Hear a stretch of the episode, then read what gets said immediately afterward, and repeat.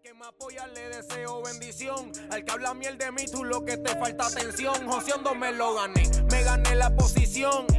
Y le causa rabia con admiración. En este juego para muchos soy como un ladrón. Porque llegué y les dije, deme lo que es mío por obligación. Arando por Muy buenas a todos y bienvenidos de nuevo a Modo Bestia. Bueno, como siempre, lo primero que voy a hacer es recordaros el trato que tenemos nosotros. ¿Cuál es el trato? Yo os doy el mejor valor posible y vosotros a cambio me compartís el show. Lo podéis compartir tanto en redes sociales si queréis, eso estaría genial, etiquetando la cuenta. La cuenta es arroba modobestia.podcast en Instagram. Y si no queréis hacerlo en redes sociales, no pasa nada. Simplemente pasáselo a un colega, pasáselo a un amigo, a alguien que. a vuestros padres, a yo qué sé, a vuestros hijos, no lo sé. A alguien que vaya a encontrar esto de valor y que realmente eh, le vaya a ayudar en algo. Porque al final es un mensaje que ya os digo, yo no cobro por hacer esto, mm, lo hago por hobby, porque me encanta, es un tema que me encanta y, alguien me ayudó a mí con todo esto, alguien contribuyó mucho para que yo hoy sea la persona que soy y me convierta también, evolucione, ¿vale? Y yo quiero, quiero también ser esa persona para, para otras personas que lo necesiten y que les ayude y que realmente pueda transformar su vida. Entonces, mm, básicamente eso. Mm, Por favor, compartid y, y nada, seguir en Spotify, en suscribiros en, Apple Music o en Apple Podcast o donde lo estéis escuchando. ¿Vale? Bueno, pues vamos ya directos al show.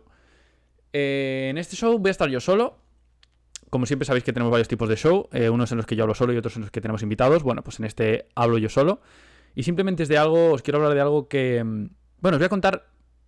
Más que hablaros sobre algo, os voy a contar una anécdota personal. Que creo que os va a ayudar mucho.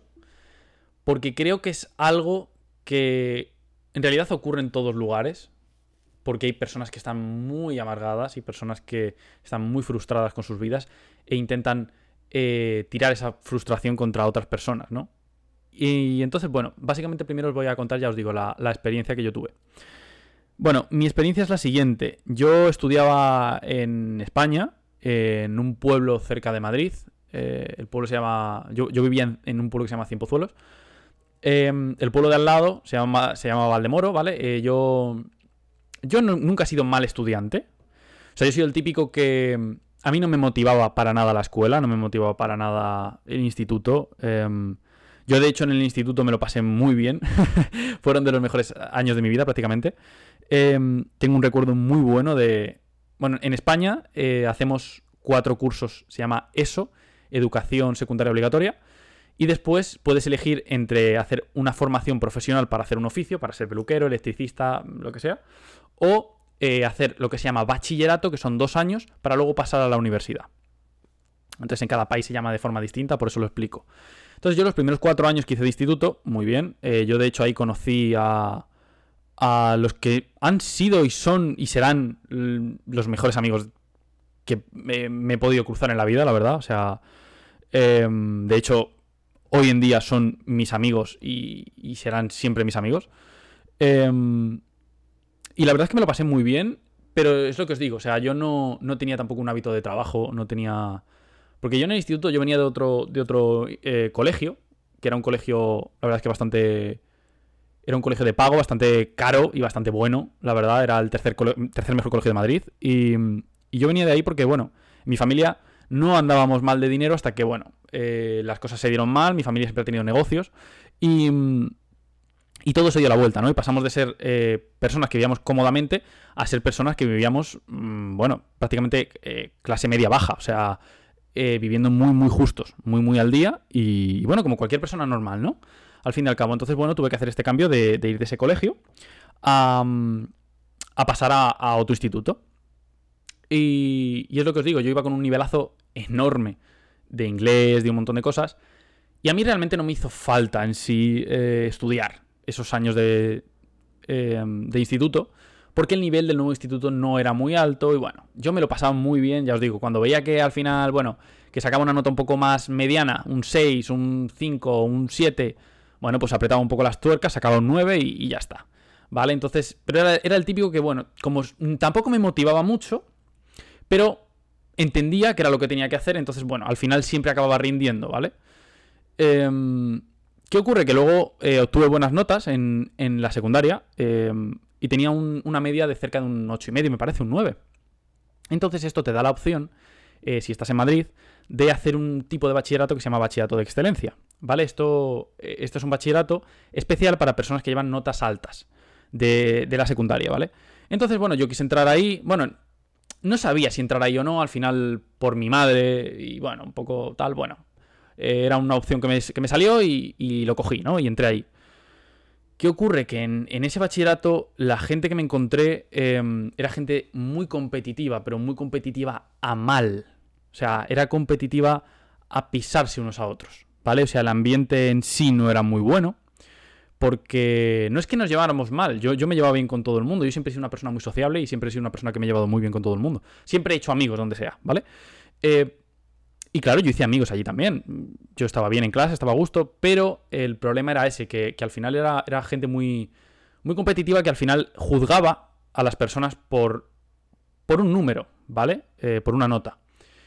Y justo eh, yo después de haber pasado esos cuatro años en un instituto que no tenía nada de nivel, pasé a un instituto con mucho nivel. Encima, en un tipo de bachillerato en el que nos, exigían mucho más. ¿Qué ocurre? Claro, yo, yo, di con todas estas personas que ellos sí iban a tope, ¿vale? Y ellos, y ellos eran gente que sí eran estudiantes eh, motivados, por así decirlo, ¿vale? Ellos les, les gustaba estudiar, y estaban ahí, ellos sabían por qué estaban ahí. Estaban ahí para obtener unas notas, para ir a una universidad, en fin, para hacer una serie de cosas. Em, ¿Qué ocurre? Que esta gente venía de, otros institutos mucho más preparados que yo. Era gente que tenía mucho mejor nivel que yo, o sea, porque eh, ellos llevan cuatro años en un instituto con, nivel, ¿vale? Con nivel. Entonces, eh, para ellos era, simplemente era una continuación. Yo llegué allí y yo no me enteraba de nada, o sea, yo era como si fuera clase de chino. Aparte de que yo me metí en ese bachillerato que era de ciencias puras cuando, pues en fin, no soy bueno en las ciencias puras, es así. Eh, cada persona tenemos nuestros talentos, el mío no era ese. Y yo por aquel entonces tampoco lo sabía. Entonces, bueno, eh, os lo resumo mucho, ¿vale? Yo me metí ahí y me empecé a sentir muy incómodo. Eh, mis compañeros prácticamente me trataban como si fuera tonto, como si fuera retrasado. O sea, yo era la oveja negra de la clase. Y los profesores tampoco ayudaban. Eh, los propios profesores eran los que me decían todo el rato comentarios un poco para... no sé si para desmotivarme, porque tampoco pienso que ellos quisieran destruirme, ¿vale? Eso tampoco lo creo que su objetivo fuera ese. Pero la gente no se da cuenta del daño que puede hacer a un chaval de 16 años que no sabe qué quiere hacer con su vida. Y esas personas deben medir mucho lo que dicen, lo que hacen y cómo actúan, ¿vale? Porque, porque a mí es, un agujero negro que yo tengo en mi vida. Em, esos dos años que yo pasé allí, a mí esos, son, esos dos años son los que me han hecho como persona, ¿vale? Pero bueno, ahora más adelante voy a decir eh, el porqué y voy a explicar todo un poco mejor, ¿vale? Voy a seguir con la historia primero. Eh, bueno, prácticamente pues iba pasando el tiempo. Eh, yo estaba muy descontento. Para mí ir al instituto era. Era de lo peor. Em, estaba muy descontento porque primero lo que hacía no me gustaba. Yo estaba en ciencias puras y, y, yo descubrí que era para mí eso era una tortura, no me gustaba nada. Pero ¿qué ocurre? Que mi madre obviamente me obligó a terminar el bachillerato. Y es algo que agradezco un montón, porque yo estaba en una situación que no era nada cómoda para mí. Yo me sentía tonto, me sentía un payaso, me sentía que, no, que no valía para hacer nada. Me sentía que era mucho, mucho más inferior, o sea, mucho peor que mis compañeros. Em, me sentía, en fin, eh, llegué a un punto en el que yo decía, no soy bueno en ciencias, no soy bueno en letras. ¿En qué soy bueno? ¿En qué soy bueno, tío? O sea, ¿para qué valgo? De hecho, es que yo quería dejar em, quería dejar eh, bachillerato, quería dejar todo, para ir a hacer un módulo de educación física para... Bueno, a mí siempre me ha gustado, bueno, no siempre, pero con esa edad me gustaba ir al gimnasio y ahora también me gusta ir al gimnasio. Y bueno, yo decía, bueno, tiene sentido, ¿no? Era una de las pocas cosas en mi vida que me gustaban por aquel entonces, ir al gimnasio. Entonces digo, mm, pues a lo mejor tengo que hacer algo de esto, ¿no? Que obviamente tampoco es mi pasión. O sea, eso lo sé hoy en día porque sé cuál es mi pasión. Entonces, eh, mi madre me obligó a, hacer todo esto. Y lo agradezco un montón porque al final fueron dos años durísimos de mi vida. Fueron dos años en los que lo pasé fatal. Eh, creo que han sido los dos peores años de mi vida. Pero porque todos los días para mí eran un suplicio. O sea, de verdad, no, no, no, puedo describir lo que yo siento cada vez que paso por delante de ese instituto. Y no, y no, estoy diciendo que a mí me acosaran ni me hicieran nada de eso, para nada, ¿eh? Yo siempre me llevé muy bien con todo el mundo. Siempre hice amigos, ya os digo, o sea, yo yo en el instituto, eh, eh, lo que es las relaciones con la gente, yo nunca he tenido problemas y, yo ya, ya os digo, o sea, yo, cuando, cuando la gente quería divertirse, la gente acudía a mí, a mí y a otro compañero que yo tenía que se llama Diego. Eh, éramos como los dos. Eh, como los dos más sociables, ¿no? Por así decirlo, los dos que más mm, nos integrábamos donde fuera, ¿no? Y la gente siempre nos buscaba, ¿no? Para ese tipo de cosas. Em, pero, ¿qué ocurre? Que en cuanto la gente quería algo más serio, eh, trabajos, quería hacer algo, em, algo realmente de valor, a mí me trataban como si fuera una escoria, me trataban como si fuera una abeja negra, como si no valía para nada. Em, tanto mis propios compañeros como los profesores, ya os digo, hubo una profesora que literalmente me dijo que, bueno, había otro alumno, como yo, que estaba ahí un poco en el limbo, ¿no? Y que esa, persona se quería, quería hacer unas oposiciones de bombero, dejó el, el bachillerato y se puso a trabajar, em, a vender... Eh, no, era, no era vender pollo, pero era... Eh, hay un restaurante por ahí que se llama El Palacio del Pollo. Y, bueno, como que era encargado de ahí hasta que se sacara la oposición o no sé qué historias y me lo pintaban como si fuera... Y creo en mi cabeza eso sonaba como, tío, me estás diciendo que deje todo para irme a freír pollo. O sea, ¿qué me, estás contando? Em, para mí eso era muy duro. Una persona con, 16 años que, no sabe qué quiere hacer con su vida, le dices que no vale para nada y le dices que vaya a freír pollos, tío, pues, eh, ¿qué quieres que te diga? Em, obviamente, esos son, son, el, tipo de cosas que hace que a una persona le destruya la autoestima en dos años. ¿Vale? Yo de por sí nunca he sido una persona que ha tenido alta autoestima. Eh, ahora es el punto de mi vida donde más, eh, más autoestima tengo. Y, gracias a eso puedo hacer un montón de cosas que antes no podía hacer. Y soy mucho más feliz en mi vida, ¿no? Pero por aquel entonces no la tenía. Entonces, para mí eso fue, em, fue súper duro, porque al final me estaba destruyendo. O sea, fueron dos años que psicológicamente eh, yo estaba destruido, abatido. Pero también os digo que gracias a, que mi madre me hizo terminar eso, desarrollé una, una habilidad dentro de mí de no abandonar. ¿Vale? O sea, al final, si tú empiezas algo, lo tienes que acabar. Es algo que siempre mi madre me ha intentado inculcar y creo que al final lo ha conseguido. Y creo que es una lección súper valiosa. Cuando empieces algo, sea lo que sea, no lo dejes a medias. Acábalo. Te guste más o te guste menos. Lo hagas mejor o lo hagas peor. Acábalo. Porque si no, vas a desarrollar en ti una, una pequeña licencia para dejar las cosas a medias. Y como seas una persona que deja las cosas a medias sistemáticamente, no vas a absolutamente a conseguir absolutamente nada en la vida. No vas a conseguir nada en la vida.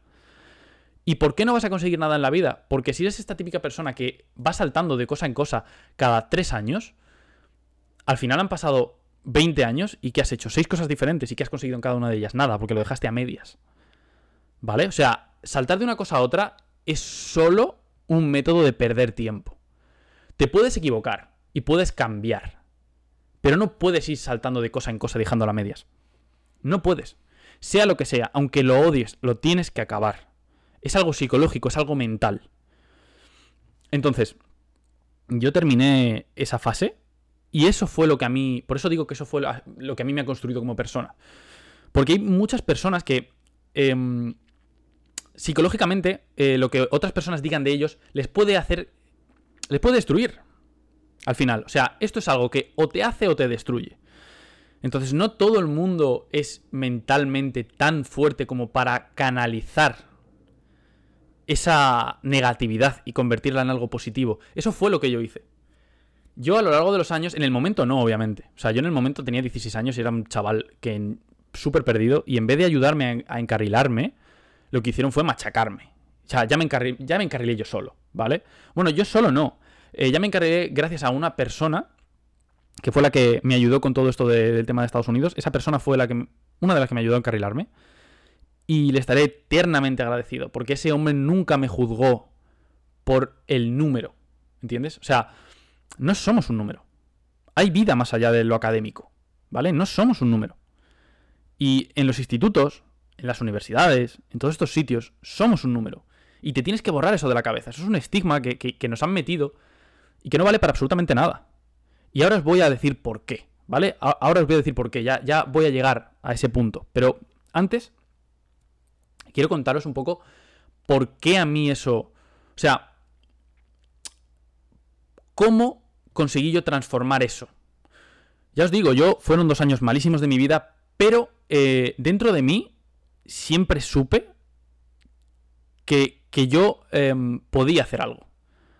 Que no era ningún idiota. Que algo podría hacer. De algo seré capaz. Entonces, eh, llegó un punto de mi vida en, que, en el que em, se rieron de mí, en el sentido de que yo, yo, quería venir a Estados Unidos, ¿vale? Yo quería venir a Estados Unidos a vivir, quería venir a Estados Unidos a estudiar. Y en el instituto se reían de mí, porque para ellos era una nota, para ellos era un 6. ¿Vale? Por ahí iban dando el 6. Y el 6... Ah, el 6 está destinado a qué? ¿A qué? A nada, porque ellos, ellos se creían que eran demasiado buenos. Para mí. Y se creían que... Y se siguen creyendo que son demasiado buenos. Porque son profesores de excelencia. Porque son alumnos de excelencia. Y no, no son demasiado buenos. Son un número. Son un número. Entonces, después de que yo me di cuenta de eso, porque pasó el tiempo, y ya llegó un punto en el que yo salí de ahí, de esa espiral, ¿vale? Yo me gradué, salí de ahí, y tuve un tiempo como de reflexión, ¿no? Tuve un tiempo en el que estuve dando tumbos que no sabía qué hacer, si esto, si lo otro, si más allá. Y eh, no sé por qué empecé de repente como a pensar, oye, no. ¿Y si yo quiero hacer esto con mi vida? Y, y me surgió una pregunta dentro de mí. Un día, un día cualquiera, ¿vale? Yo ya os digo que a mí esta persona de, que me ayudó con el tema de Estados Unidos me ayudó mucho. Porque esa era la persona que me dijo, no, no, David, es que, es que lo estás enfocando mal. Es que no es que seas tonto, no es que seas inútil. Es que este no es tu campo. Es que a lo mejor tu campo es otro. Y me hizo unos test y efectivamente mi campo era otro. Entonces, eh, bueno, pues empecé a ver sobre el tema de finanzas, ¿sabes? Sobre el tema de ciencias sociales, finanzas, eh, economía. Y efectivamente ese era mi campo. Efectivamente. Pero, sobre todo, lo más importante fue que cuando yo salí de, de esa espiral y empecé a hablar con esta persona, empecé a investigar, en mí surgió un, un día una pregunta y fue como, vale David, vale David, ¿por qué te vas a conformar con una vida normal si puedes ser algo más que una vida normal? Es decir, ¿por qué toda esta gente ha, puesto en tu cabeza una barrera que no puedes pasar? ¿Y si esa barrera se cae? ¿Y si puedes pasar de ahí? ¿Y si tú, por tus propios medios, con la inteligencia que tengas, intentas, en vez de ser una persona normal, ser una persona mucho más completa que una persona normal? ¿Y si tú en vez de tener, querer tener una vida normal, no buscas tener una vida que sea anormal, en el sentido de una vida muy superior a las que tienen las personas normales? Y ya os digo, la, pregunta que, en mi cabeza eh, como que se quedó ahí fue, me, me, pregunté a mí mismo, oye, ¿y por qué tú no puedes ser millonario? ¿Y por qué tú no puedes tener la vida que tú quieres tener? ¿Y por qué tú no puedes tener la vida que tiene el 1% de la población? ¿Por qué? Y yo no encontraba la respuesta. Porque no hay respuesta a esa pregunta. No hay ningún por qué. No hay ningún por qué no. ¿Entiendes? O sea, es decir, estamos en un mundo en el que tienes abierto un mundo entero de posibilidades. Puedes hacer lo que tú quieras, puedes ser lo que tú quieras. Lo que tú quieras. Y con Internet, hoy en día, literalmente, puedes ser lo que tú quieras. Si tu pasión es la cerveza, puedes montar una marca de cerveza. Si tu pasión es el vino, puedes montar una marca de vino. Si tu pasión es ser peluquero, tío, tú sabes lo que puedes hacer siendo peluquero, tío. La marca que puedes hacer siendo peluquero la huella que puedes dejar en el mundo siendo peluquero. ¿Quién te dice que no eres, puedes ser un puto millonario siendo peluquero? Nadie. ¿Quién te dice que no puedes ser un puto millonario mmm, con tu hobby de cerveza? Nadie. Porque es la verdad. O sea, todo el mundo puede ser lo que quiera hoy en día. Entonces, en cuanto tú visualizas esa barrera y la tiras abajo, no tienes ningún tipo de techo, no tienes ningún límite, tío. O sea, deja de pensar en, no, es que tengo que mmm, sacarme una carrera para trabajar. ¿Y si no tienes que sacarte una carrera para trabajar? ¿Y si puedes hacer millones de euros o millones de dólares desde tu casa, haciendo tu pasión? ¿Y si puedes hacer millones de dólares viajando? ¿Y si puedes hacer millones de dólares mm, tomando cerveza? ¿Y si puedes hacer millones de dólares haciendo chistes? Es que todo eso es posible. Entonces, que esa pregunta también se os quede a vosotros en la cabeza. Nunca dejéis que nadie os diga lo que no podéis hacer. Nunca. Y os lo van a decir. Y os lo van a repetir. ¿Y sabéis lo que tenéis que hacer? En vez de dejar que eso os acobarde, en vez de dejar que eso se quede dentro de vosotros, en vez de dejar que eso os hunda, que en vez de dejar que eso os toque tan profundo que lo que vosotros queréis hacer nunca ni siquiera lo intentéis, y vayáis a por algo normal, a por algo que en teoría está aprobado por la sociedad, a por algo que todo el mundo en teoría tiene, a por algo fácil, a por algo seguro. En vez de eso, ¿por qué no intentáis canalizar esa negatividad que os dan esas personas?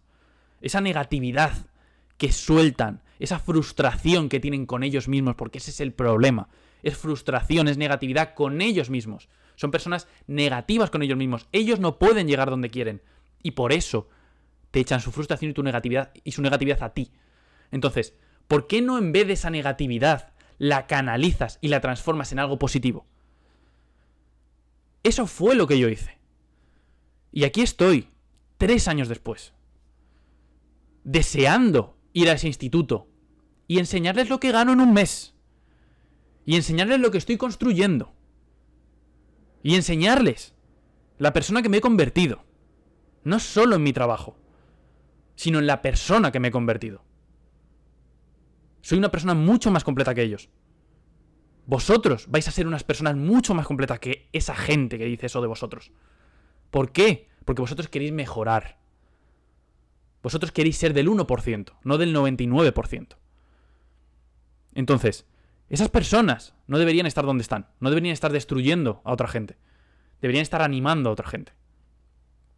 Entonces, como por desgracia existen muchas personas así, lo que tenéis que hacer es no dejar abatiros por sus negatividades y por la mierda que os quieren echar encima, sino verlo como eso, verlo como eso. ¿Es tu profesor la persona de la que tú quieres escuchar consejos? ¿De verdad? Porque yo no quiero ser profesor. Y, no tengo nada en contra de los profesores. Para nada, mi madre es profesora. No tengo nada, absolutamente nada en contra. Pero tío, lo siento, pero no voy a dejar que mis sueños los destruya una persona que no ha conseguido lo que yo quiero conseguir en la vida. ¿Vale? Porque esas personas, precisamente, no son lo que, en lo que nosotros nos queremos convertir, en lo, que, en lo que las personas que queremos mejorar nos queremos convertir, porque son personas amargadas, son personas que no les gusta su trabajo. No hay nada peor que un mal profesor. Pero mal profesor no porque explique mal, sino mal profesor porque esté ahí por estar. Un profesor debe ser una persona que te motive, una persona que te ayude, una persona que te, que, te impulse a crecer, no que te machaque, ni que te diga que no vales para nada. Y como por desgracia hay muchos profesores así, y hay muchas personas así, no solo profesores, porque también compañeros de clase y muchas otras personas que vais a encontrar en vuestra vida, utilizar esa negatividad, transformarla en positividad y darles con ella en toda la cara. Vosotros sabéis el gusto que yo tengo. El gusto de poder llegar y decirle a esas personas, oye, que aquí estoy yo. Oye, em, sí, que yo, la oveja negra, yo. Sí. Eh, ¿Os acordáis lo que os dije hace tres años? Sí, eh, es que lo estoy haciendo. ¿Vale? Vale. Y voy a hacer esto dentro de diez años. Y llegar dentro de diez años y decirles, oye, ¿Os acordáis lo que os dije hace 10 años? Sí, pues mira. Mira esto. Mira lo que estoy construyendo. ¿Vale? Y es lo que tenéis que hacer vosotros. Canalizar la negatividad. Convertirla en positividad. Y nunca dejéis que absolutamente nadie, nadie se interceda en lo que vosotros queréis hacer. Nadie. Porque estoy 100% seguro de que esas personas no son lo que vosotros queréis ser. No, no se han convertido en lo que vosotros queréis convertir y sencillamente no tienen la vida que vosotros queréis tener. Es que es así de simple. Entonces demuéstrales que están equivocados y utiliza toda esa rabia para hacerlo más grande, más fuerte y mejor. Me gané la posición y les causa rabia con admiración. En este juego para muchos soy como un ladrón, porque llegué y les dije deme lo que es mío por obligación, arando por España y de entre España me muevo en avión. HP tú no tienes dos caras, tú tienes